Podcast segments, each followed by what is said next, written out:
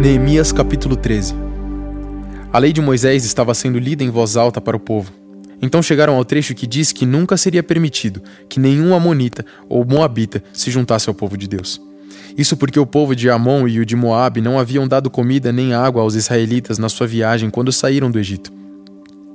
Em vez disso, esses dois povos haviam pago a Balaão para amaldiçoar o povo de Israel. Mas o nosso Deus virou a maldição em bênção. Quando os israelitas ouviram a leitura dessa lei, eles expulsaram os estrangeiros do meio deles. Antes desses acontecimentos, o sacerdote Eliasibe, que era o encarregado dos depósitos do templo, havia se ligado com Tobias por laços de parentesco. Por isso havia deixado que Tobias usasse uma sala grande onde antes eram guardadas as ofertas de cereais e de incenso, os objetos usados no templo, as ofertas para os sacerdotes e a décima parte dos cereais, do vinho e do azeite, dados para os levitas, para os músicos e para os guardas do templo. Porém, quando isso aconteceu, eu não estava em Jerusalém, porque no ano 32 do reinado de Artaxerxes da Babilônia, eu havia voltado para lá, a fim de dar ao rei um relatório. Mas depois de algum tempo ele deixou que eu voltasse. Então voltei para Jerusalém e fiquei sabendo do mal que Eliasibe havia feito, deixando que Tobias usasse uma sala do templo. Eu fiquei tão furioso que joguei todos os móveis de Tobias para fora da sala. Depois dei ordem para que a sala fosse purificada e que os objetos do templo, as ofertas de cereais e o incenso fossem colocados ali de novo. Eu soube também que os músicos do templo e outros levitas haviam saído de Jerusalém e voltado para suas fazendas, porque o povo não estava dando o suficiente para o sustento deles. Então repreendi as autoridades por deixarem que o templo ficasse abandonado. Depois trouxe de volta para o templo os levitas e os músicos e os coloquei de novo nos seus postos. Aí, todo o povo de Israel começou de novo a trazer para os depósitos do templo a décima parte dos cereais, do vinho e do azeite. Eu encarreguei de tomar conta dos depósitos os seguintes homens: o sacerdote Selemias, Zadok, o escrivão, e um levita chamado Pedaías. Como ajudante deles pus Anã, filho de Zacur e neto de Matanias. Eu sabia que podia confiar nesses homens e que eles seriam honestos na divisão dos mantimentos com os seus colegas de trabalho. Oh meu Deus, Lembra de todas essas coisas que eu tenho feito pelo teu templo e pelo teu serviço. Naqueles dias eu vi que em Jerusalém havia gente que no sábado pisava uvas para fazer o vinho. Outros no sábado carregavam os seus jumentos de cereais, vinho, uvas, figos e outras coisas e levavam para dentro de Jerusalém. Então dei ordem para que não vendessem nada no sábado.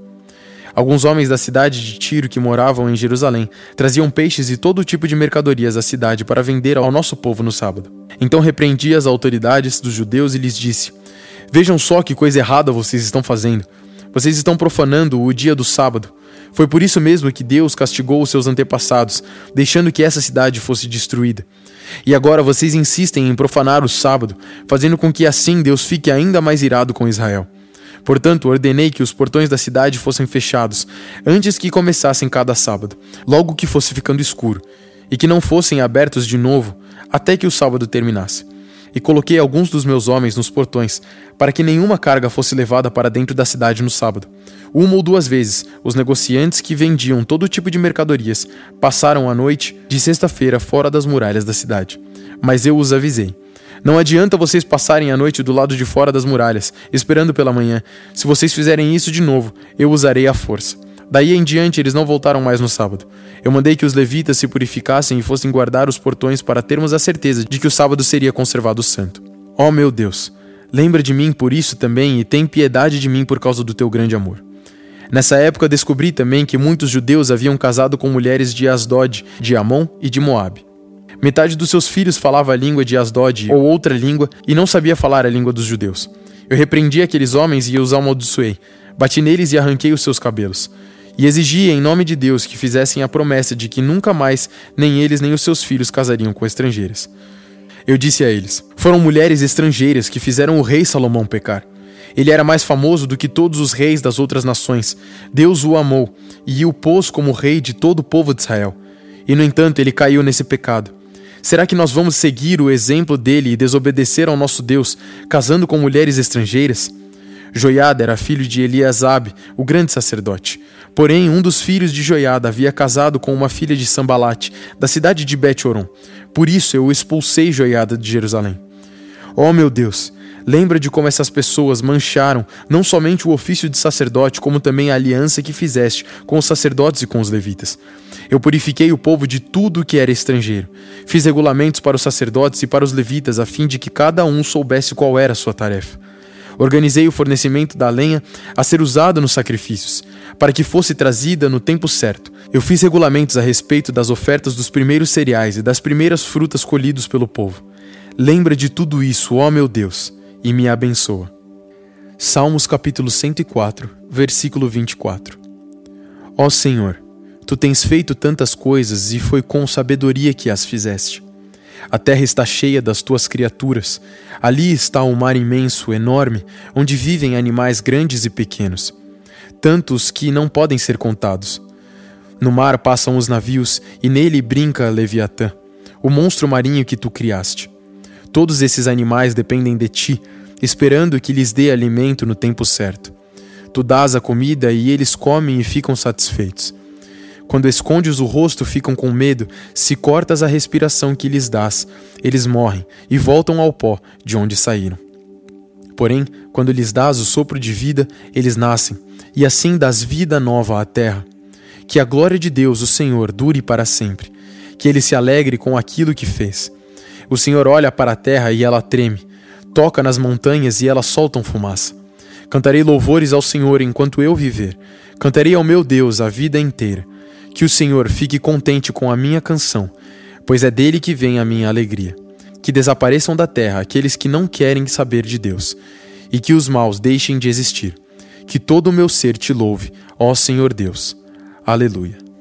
Apocalipse capítulo 10 então vi outro anjo forte que estava descendo do céu. A sua roupa era uma nuvem e ele tinha um arco-íris na cabeça. O seu rosto era como o sol e as pernas eram como colunas de fogo. O anjo tinha um livrinho aberto na mão. Ele pôs o pé direito sobre o mar e o esquerdo sobre a terra e gritou com voz muito forte que parecia o rugido de leões. Depois que gritou, os sete trovões responderam com um estrondo. No momento em que eles falaram, eu ia escrever, mas ouvi uma voz do céu que dizia: Guarde em segredo o que os sete trovões disseram, não escreva nada. Depois o anjo que vinha em pé sobre o mar e sobre a terra levantou a mão direita para o céu e fez um juramento em nome de Deus que vive para todo sempre, que criou o céu, a terra, o mar e tudo o que existe neles. O juramento foi este: Não vai demorar mais. Quando o sétimo anjo tocar a trombeta, Deus cumprirá o seu plano secreto, como anunciou aos seus servos os profetas. Então a voz do céu que eu tinha ouvido falou outra vez comigo, dizendo: Vá até o anjo que está em pé sobre o mar e sobre a terra, e pegue o livro aberto que ele tem na mão. Eu fui e pedi ao anjo o livrinho, e ele me disse: Pegue o livrinho e comam. No seu estômago ele ficará azedo, mas na sua boca será doce como mel. Aí peguei o livrinho da mão do anjo e o comi. E na minha boca ele era doce como mel. Mas depois que o engoli, o meu estômago ficou azedo. Então me disseram: você precisa anunciar outra vez a mensagem de Deus a respeito de muitas nações, raças, línguas e reis.